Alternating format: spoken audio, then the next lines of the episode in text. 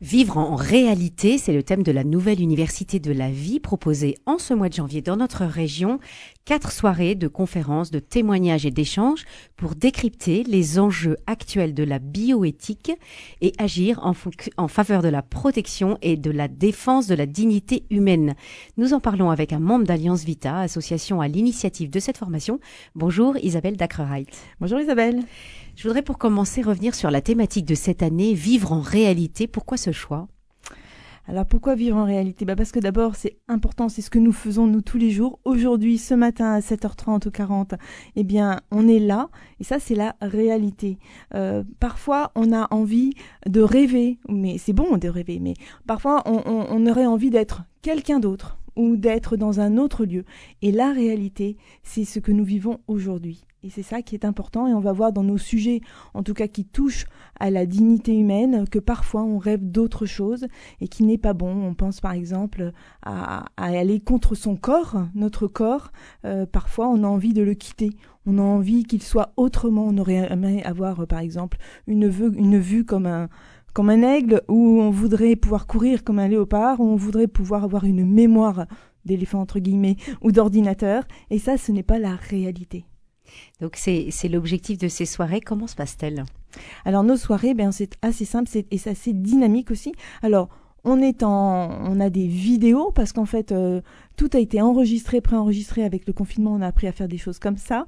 Euh, nous avons enregistré euh, des témoignages, des experts. tout ça se tient par un fil conducteur. il y a une personne en réel qui est là et qui anime la soirée avec ces témoignages qui sont enregistrés. On a heureusement quand même un témoin local à chaque soirée, un témoin en chair et en os qui vient nous parler de sa réalité toulousaine, en tout cas pour nous. Euh, et, tout ça est assez dynamique. Il y a aussi, euh, on va voir des petits extraits de vidéos de l'actualité euh, qui, fait, qui font que c'est aujourd'hui, c'est en 2023 qu'on regarde cette université de la vie. nous aurons aussi parfois des, des petits, ce qu'on appelle des infographies, ou pour nous expliquer certaines choses. Par exemple, je pense à la, à la GPA, euh, qui est pas facile à comprendre. Eh bien, il y a une petite vidéo qui explique bien les, les enjeux, etc. Et ça, c'est quelque chose qu'on peut revoir et plusieurs fois si on n'a pas une, une, approche qui est très pédagogique et qui, qui, se veut concrète. Alors, vous avez parlé de Toulouse, mais que l'on habite Pamiers, Castres ou Cahors ou même d'autres villes de notre région, l'université de la vie est proposée sous la forme donc de ces soirées qui peuvent être des soirées publiques ou des soirées privées, c'est-à-dire chez les c'est-à-dire, oui, c'est ça. Une personne qui habite, euh, j'imagine, au fin fond du Gers, imaginons, euh, qui n'a pas l'université de la vie à côté de chez elle, eh bien, elle s'inscrit en tant que université privée, elle peut inviter ses voisins et à voilà à cinq ou six, on peut faire une petite soirée privée euh, et on peut même le faire au lieu de le faire le lundi, on peut le faire le mardi, on peut le faire la semaine prochaine et voilà. Donc une, une grande souplesse. Quatre thématiques pour, euh, pour ces quatre lundis de janvier. Un monde à consoler, une réalité à écouter, une société à construire et un futur à tisser. Alors évidemment, les, les thèmes sont, euh, sont très très nombreux et on va pas pouvoir en, en 14 minutes euh, dérouler tout le contenu de cette formation très riche. Mais peut-être s'arrêter sur cette première soirée, Un monde à consoler, qui s'est déroulée donc lundi dernier. Vous y étiez, Isabelle Dakar-Wright. Qu'est-ce que, qu'est-ce qu'il faut consoler? Pourquoi il faut consoler notre société? Eh bien parce que notre société, eh bien, on a des fragilités. C'est ça notre patte humaine. Hein. Nous ne sommes pas des dieux et, euh, des, parfaits. On, est fragile, on, a nos limites. Vous voyez, la dernière fois, on a parlé euh, de la finitude, de, le fait que de savoir qu'un jour on va mourir et, et qu'il y a une fin à tout ça. Eh bien, ça donne un autre sens à la vie aussi, de savoir qu'il y a une fin.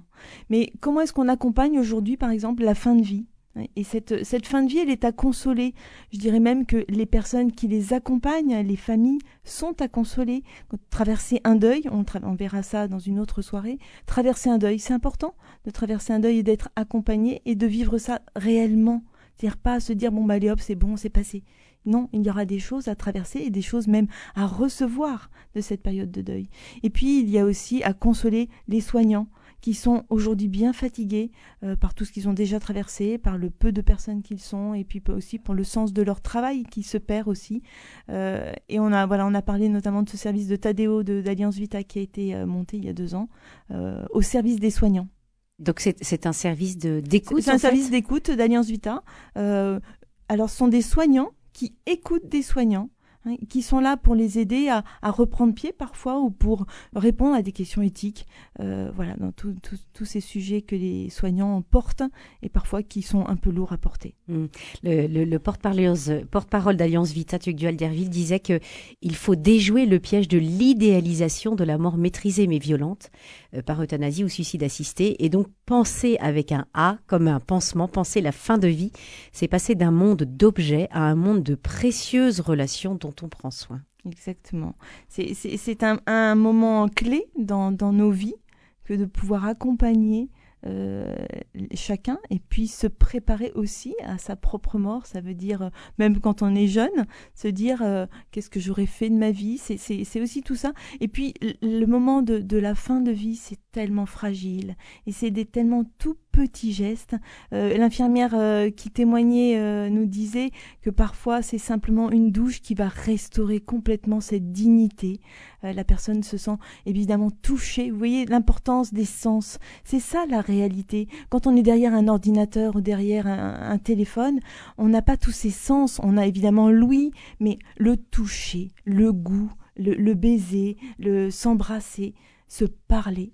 Tout ça, c'est c'est ça notre corps et c'est ça la réalité. Et c'est ça la réalité, et c'est bon de l'entendre euh, en pleine euh, convention citoyenne euh, pour la, révision de la loi sur la fin de vie, et notamment les questions de l'euthanasie qui, qui sont abordées. Alors ce soir, deuxième volet de l'Université de la vie, consacré à l'écoute de la réalité. Pourquoi c'est nécessaire, vous l'avez un petit peu dit, mais pourquoi s'ancrer dans la réalité? Parce qu'en fait, si on ne s'ancre pas dans la réalité, vers où on va aller? On va aller vers de l'idéologie. Et l'idéologie aujourd'hui, elle, euh, elle a une place importante. On va la voir euh, notamment, euh, prenons un exemple sur par exemple toutes ces questions autour de l'identité du genre. C'est aujourd'hui des jeunes qui sont blessés, qui sont pas bien, qui sont vraiment qui ont un gros mal-être parce qu'ils ne se reconnaissent pas avec ce corps. Bon, ça c'est la crise de l'adolescence, assez normal de pas se reconnaître dans son corps. Mais comment est-ce qu'on aide ces jeunes à intégrer leur corps, à à, consentir, à consentir à ce corps, avec ses limites, avec ses fragilités, avec ce sexe peut-être, et, avec ses ingratitudes en adolescence. Ses ingratitudes, c'est évident, ses limites, on n'est pas l'autre. Euh, et ça, ces jeunes aujourd'hui sont, sont, ils sont euh, voilà touchés par cette idéologie qui voudrait que on réponde à ce mal-être par un changement de sexe, par exemple.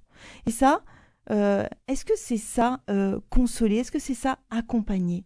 On va voir, euh, ben, c'est ce soir, on va notamment parler de la Suède qui fait marche arrière hein, par rapport à, ce changement de sexe parce qu'on le demande, qui interdit maintenant le changement de sexe avant d'être majeur.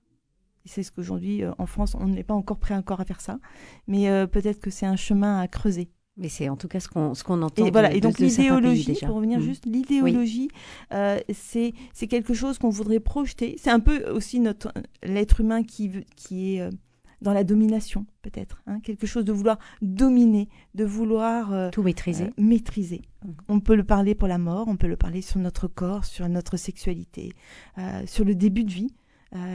voilà, dans beaucoup de domaines, de la bioéthique notamment. Alors justement, vous parliez de, ces enfants qui sont, qui sont en, en, interrogation sur, à propos de leur sexe. S'il n'existe aucune donnée sur le nombre de mineurs transgenres, le nombre de consultations mm. et de séjours hospitaliers a augmenté de manière significative ces dix dernières années. Des questions qui se posent encore sur la délicate prise en charge de ces adolescents en souffrance. C'est un, de nos confrères de France Info qui le disait le 3 janvier. Mm. Et ces questions de l'identité de genre, de dysphorie, de détransition qui vont, sont abordées donc dans cette, dans cette session ce soir. Euh, de quoi, de quoi ces, ces demandes sont le signe? Eh bien, c'est le signe, c'est un flou dans les repères euh, qu'on donne à nos jeunes. Euh, aujourd'hui, si on vous, posait, on vous pose la question, euh, c'est quoi un homme, c'est quoi une femme? Eh bien, on est dans un... On ne sait plus quoi dire, en fait. Hein. parce que d'un côté, on voudrait dire un homme c'est comme ça, une femme c'est comme ça, et on tombe dans les stéréotypes. Et ça, les jeunes, ils en veulent pas. Et c'est logique. On est resté pendant très longtemps avec ces idées qu'un homme, c'est comme ça donc aujourd'hui, les limites, on est obligé de les bouger, mais on ne sait pas ce que c'est exactement la masculinité et la féminité. En fait, on le sait, mais comment retrouver ces repères de la masculinité et de la féminité pour pouvoir les donner à nos jeunes et qu'ils puissent en leur temps, parce que c'est ça le problème de l'adolescence, c'est qu'il va falloir qu'ils passent de l'enfance, qui était asexuée, entre guillemets, à l'adolescence, l'adulte qui est sexué. Hein. Et puis après, il faut pas confondre non plus euh, la dysphorie de genre, enfin le, le, fait, l'identité de genre, hein, qui est est-ce que je suis un homme ou est-ce que je suis une femme, avec euh, l'identité sexuelle, c'est-à-dire euh, ou même la pratique sexuelle, mon, mon attirance sexuelle. C'est encore autre chose. On fera cette distinction ce soir hein, entre l'identité de... genre et, euh, et, et l'identité sexuelle, on va dire. D'accord, oui, c'est bon de, de poser un petit peu toutes ces, tous ces principes parce que parfois on s'y perd un peu dans ces, dans ces termes. Alors, d'autres termes vont être, euh, d'autres thèmes vont être abordés dans cette université de la vie. Je voudrais qu'on on, s'arrête un instant sur les questions soulevées lors de la troisième soirée, l'autoconservation des ovocytes. Mmh. Euh, en quoi cette technique met-elle l'homme hors du temps, puisque vous nous parliez au début d'être dans son temps pour être dans la réalité, et qu'est-ce qu'il faudrait faire pour y remédier? Alors déjà, euh, la congélation des ovocytes, c'est depuis 2021, une femme entre 29 et 37 ans euh, peut euh, conserver ses ovocytes, demander à conserver ses ovocytes sans un motif médical. Hein, avant, c'était possible, bien sûr, c'est toujours possible, pour un motif médical. Aujourd'hui, ben, ça veut dire qu'une femme qui voit l'âge avancé, qui n'a peut-être soit pas de partenaire, soit une carrière qu'elle veut pas abandonner, etc., peut décider de congeler ses ovocytes donc jusqu'à 37 ans. Hein. Ça veut dire qu'elle va reporter sa maternité, une maternité, on va lui promettre un bébé, euh, si elle congèle ses ovocytes, à 50 ans. Vous voyez qu'on va, on va, là, on, marche sur la tête d'une certaine façon. Vous voyez, c'est un déni de notre réalité, nous, de femmes, euh, de, qu'on a une fertilité qui est entre 18 et 50 ans, 45 voyez Et ça, c'est un, sacré déni. Si on reporte, si on congèle, et hop, on fait, qu'est-ce qui va se passer? Il va y avoir un saut de génération, peut-être. Il va y avoir un décalage, peut-être entre le premier enfant et le deuxième enfant. Euh, qu'est-ce qui, donc du coup, ce, décalage, il est dans le temps. En effet, il va y avoir comme une distorsion du temps euh, dans euh, dans la maternité. Alors peut-être ce qui est important, c'est peut-être de dire mais qu'est-ce qu'on fait pour qu'est-ce qu'on propose pour ces femmes euh, qui euh, qui sont euh, qui aimeraient avoir un enfant, mais c'est pas possible en ce moment. Enfin, c'est ce qu'elles se disent. Comment est-ce que notre société pourrait proposer à des femmes peut-être une adaptation du temps de travail, quelque chose qui leur permettrait d'avoir le temps d'avoir des enfants? Mais après, c'est compliqué. Vous savez, une femme qui, euh, si à 30, 35 ans, avoir son premier enfant à 35 ans, toutes ces problématiques d'infertilité, c'est assez logique. La femme est moins fertile à 35 ans. Donc, euh, euh, voilà. Comment est-ce qu'on, il va falloir repenser notre société pour prendre réellement euh, en compte une femme qui a un temps limité pour donner la vie? Et ça, c'est la réalité. Mais comment la société s'adapte à ça? C'est euh, surtout pour des femmes qui ont envie de faire carrière, on le comprend, mais euh, comment on peut leur permettre de faire ça? Oui et de pouvoir euh, assurer justement ces On deux. a encore des choses à réfléchir. Il y, y, a encore beaucoup de travail. Le, le, Comité consultatif national d'éthique avait avait publié un avis en juin 2017, euh, justement à, à, à, ce propos. Il disait que le, le phénomène prend une signification particulière lorsqu'il s'agit de gamètes porteurs d'hérédité d'un point de vue génétique et de la perpétuation d'une généalogie du point de vue social. En fait, on va voir qu'en fait ces techniques euh, qui sont belles, qui vont nous aider à donner la vie, qui vont nous qui vont nous guérir. Enfin, c'est pas à, à, mettre à la poubelle. Hein, c'est vraiment des belles choses. Mais comment finalement ces techniques, euh, dont dont l'autoconservation des ovocytes, euh, va finalement euh, créer des ruptures dans euh, notre sexualité, dans notre procréation, dans notre maternité, et puis on va nous aussi nous, nous, nous faire voir la maternité qui est quelque chose de naturel, qui, qui est quelque chose de beau, etc., euh, qui va nous le faire finalement regarder de façon technique. Et, et là, on perd le sens du réel, en fait. Et on va se, se retrouver décalé. On va le voir dans des, dans des parcours de PMA un peu compliqués, euh, où euh, ben, voilà, la, sexualité est, en dehors de la procréation, commence à créer des tensions aussi dans, dans le couple, etc. Et ça, c'est des, voilà, des choses à penser, P-A-N-S-E-R. voilà et à penser aussi parce qu'il faut réfléchir sur euh, toutes les propositions. Merci beaucoup Isabelle Dacrerad. Je précise que euh, la dernière soirée aura euh, sera consacrée à la place du virtuel avec les questions du transhumanisme oui. notamment. cette donc cette université de la vie se déroule donc sur quatre soirées pour se former en bioéthique et puis pour ceux qui ne peuvent pas y assister, il y aura évidemment des vidéos qui sont disponibles sur le site www.alliancevita.org dans la rubrique se former. Merci. Merci.